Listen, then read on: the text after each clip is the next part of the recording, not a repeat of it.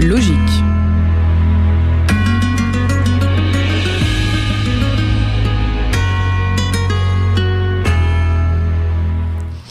Bonjour à tous. Alors là, je sais que je peux commencer. Le magnifique générique est passé. Aujourd'hui, on se retrouve pour parler de Nelly Bly, une femme qui a révolutionné le journalisme dans les années 1890. Et pour dire, on la considère comme la pionnière du journalisme d'investigation. Elizabeth Jane Cochran, de son vrai nom, est née en 1864 en Pennsylvanie. Lorsqu'elle a 6 ans, son père décède et laisse donc la famille dans une instabilité financière. Sa mère se remarie quelques années plus tard, mais son beau-père se montre violent et alcoolique. Alors que celle-ci rêve de devenir institutrice, à 15 ans, Elisabeth doit mettre un terme à sa scolarité pour manque de moyens financiers. En effet, pour subvenir aux besoins familiaux, elle se fait embaucher en tant que blanchisseuse dans le pensionnat où sa mère travaille. Pendant 5 ans, elle subit la triste réalité du monde ouvrier des années 1890. Alors, quand elle lut un article dans un journal local intitulé À quoi servent les filles? et que dans cet article euh, et que cet article considérait les femmes qui travaillent comme des monstruosités, eh bien là, ce fut la goutte de trop. Furieuse, elle écrit une lettre au journal pour leur répondre. Elle signe l'oignon d'orpheline solitaire. Le rédacteur en chef du Pittsburgh Dispatch est impressionné par le style d'écriture de la lettre. Il veut rencontrer son auteur.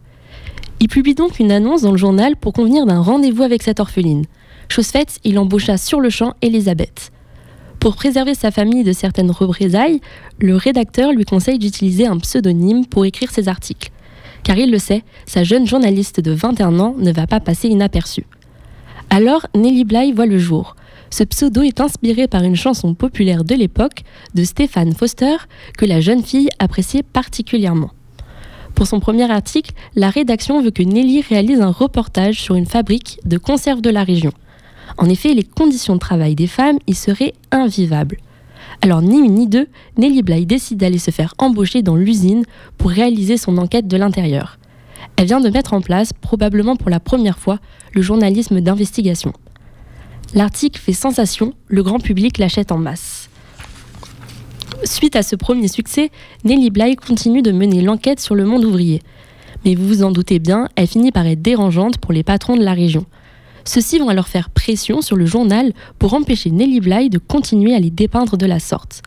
Et malgré le succès de ces articles et les ventes du journal qui explosent, les lobbyistes obtiennent ce qu'ils veulent. La journaliste est déplacée aux rubriques considérées comme plus féminines, c'est-à-dire l'art, le théâtre et le jardinage. Exaspérée par cette punition, elle se rendit alors seule au Mexique afin d'exercer le métier de correspondante. C'était inédit pour une femme de l'époque. Elle s'est penchée sur des nombreuses thématiques, mais elle se concentrait principalement sur la corruption qui rongeait le pays et l'exploitation des, des, paysans et des ouvriers. De nouveau, elle s'attira les foudres du gouvernement autoritaire mexicain et fut contrainte de quitter le pays. Lily ne se laisse cependant pas abattre, et elle décide cette fois de se rendre à New York où se trouve le siège du New York World. Ce journal est tenu, est tenu par un certain Joseph Pulitzer et connu pour pratiquer une presse à scandale. Après plusieurs jours de forcing, comme quoi il faut jamais lâcher, elle parvient à obtenir un rendez-vous avec lui.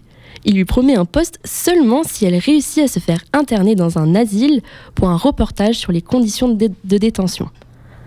Nelly Bly devait alors prétendre d'être atteinte d'une maladie mentale afin de se faire interner au New York City Lunatic Asylum. Elle l'a questionné sur la manière dont il avait prévu de la sortir de l'asile et Pulitzer lui aurait rétorqué Commencez d'abord par y rentrer et après nous verrons. On imagine donc bien la pression de la situation pour Nelly. Nous sommes en 1887. Elisabeth Cushran, alias Nelly Bly, n'a alors que 23 ans. Le lendemain, elle se fait passer pour une immigrante cubaine dans un pensionnat de la ville. Elle répète des choses incohérentes, elle erre et crie dans les bâtiments. Le personnel contacta alors la police et les médecins certifièrent qu'elle était démente. Elle fut ensuite transférée vers le fameux asile psychiatrique, son plan était en marche. Bly constata alors la supercherie de l'institution. Ce n'était pas simplement un pensionnat médical, mais c'était aussi un bâtiment de fourre-tout social. Fourre-tout parce que, en effet, les patientes atteintes d'une maladie mentale vivaient aux côtés de d'autres femmes en bonne santé, mais elles aussi internées dans l'asile. En fait, certaines d'entre elles étaient des migrantes arrivées récemment sur le sol américain. Elles se sont retrouvées ici par des erreurs judiciaires suite à leur incapacité de communiquer en anglais. Mais ce n'étaient pas les seuls, car d'autres aussi étaient internées uniquement parce qu'elles étaient pauvres et qu'elles n'avaient pas de famille pour leur venir en aide. Seulement, aucune des femmes internées ne pouvait prouver qu'elle était saine d'esprit, et donc elles ne pouvaient pas retrouver leur liberté. Le problème aussi, c'est que l'asile a été bâti pour accueillir 1000 patients et que 1600 patientes y étaient entassées. Les conséquences sont donc évidentes, les conditions alimentaires et sanitaires y étaient déplorables. Par exemple, les pensionnaires les plus dangereuses marchaient comme des bêtes attachées par une longue corde. Dans le cas de Nelly, on l'a laissée dans le froid, elle ne pouvait prendre qu'un bas par semaine et l'eau était glacée. On ne la nourrit pas suffisamment non plus et les coups des infirmières sont nombreux. Je cite Dès mon entrée dans l'asile, je me suis séparée de mon rôle de démente. Je parlais et me comportais en tout point comme d'ordinaire. Mais chose étrange, plus je parlais et me comportais normalement, plus les médecins étaient convaincus de ma folie. De plus, elle découvre que les pensionnaires qui sont censés être soignés dans cet établissement eh se retrouvent surtout à être exploités pour faire des travaux de couture, de blanchisserie et de nettoyage. Après dix jours interminables, un avocat du, New York World parvient à négocier la sortie de Nellie Bly. Elle s'empresse alors d'écrire son reportage qui est publié en deux parties pour le journal. Ces révélations horrifient les lecteurs et forcent les pouvoirs publics à réagir. Une enquête judiciaire est lancée, le résultat est concluant. Les financements sont augmentés afin d'améliorer les conditions de vie des patientes. Son reportage est une victoire sociale. La mission effectuée par Nelly Bly est certainement le premier exemple d'enquête journalistique sous couverture à avoir autant de succès. Et cette infiltration fait d'elle une véritable vedette. Ainsi, les titres de ses articles publiés dans le New York, dans le New York World reprenaient souvent son nom en guise d'argument de vente, car ils le savent, Nelly attire les lecteurs. On trouve par exemple des exemplaires de Nelly Bly achète un bébé pour une enquête sur le trafic de nourrissons ou encore Nelly Bly révèle ce que c'est que d'être une esclave blanche pour un article dénonçant les conditions des femmes sous-payées d'une usine d'emballage. À l'automne 1889, Pulitzer inaugure le nouveau siège de son journal et veut donc un article sensationnel. Nelly Bly lui propose d'effectuer le tour du monde pour battre le record fictif du héros de Jules Verne dans son roman Le Tour du monde en 80 jours, publié 16 ans plus tôt. Le projet est impressionnant, et même s'il est à la hauteur des attentes de Pulitzer, celui-ci estime qu'il n'est pas fait pour une femme. Je cite la réponse de Nelly. Très bien, que l'homme débute sa course, je commencerai le même jour pour un autre journal et je le battrai. Alors sagement, Pulitzer revient très vite sur sa décision. C'est donc le 14 novembre 1889, à seulement 25 ans, que la jeune femme entame son périple en bateau. Elle est alors la première femme à se lancer dans cette expédition en solitaire. Elle se met donc un double défi. Elle a un record de rapidité à battre et ce sera la première femme à l'effectuer. D'ailleurs, ils sont nombreux ceux qui ne croient pas qu'une femme soit capable de réaliser un tour du monde sans guide ni aucune aide. Un homme de la rédaction lui dit même, je cite, mais vous n'y arriverez pas, vous êtes une femme, vous aurez besoin d'un protecteur, et même si vous voyagez seul, il vous faudrait emporter tant de bagages que cela vous ralentirait. Rien ne sert de débattre, seul un homme peut relever ce défi.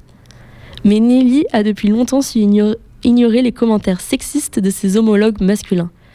Elle se, lance, elle se lance donc dans son aventure avec, je le précise, un seul bagage et une seule robe. À chaque étape de son parcours, elle envoie un télégramme. Dans le journal à New York, le récit est cadencé comme un feuilleton pour maintenir en haleine les lecteurs. Et dans son épopée, Nelly prend le temps de s'arrêter à Amiens, en France. Et pour cause, Jules Verne en personne y habite. Je cite les écrits de Nelly. Jules Verne me dit Si vous le faites en 79 jours, je vous applaudirai des deux mains. Je compris alors qu'il doutait que je puisse faire ce voyage en 75 jours comme je m'y étais engagé.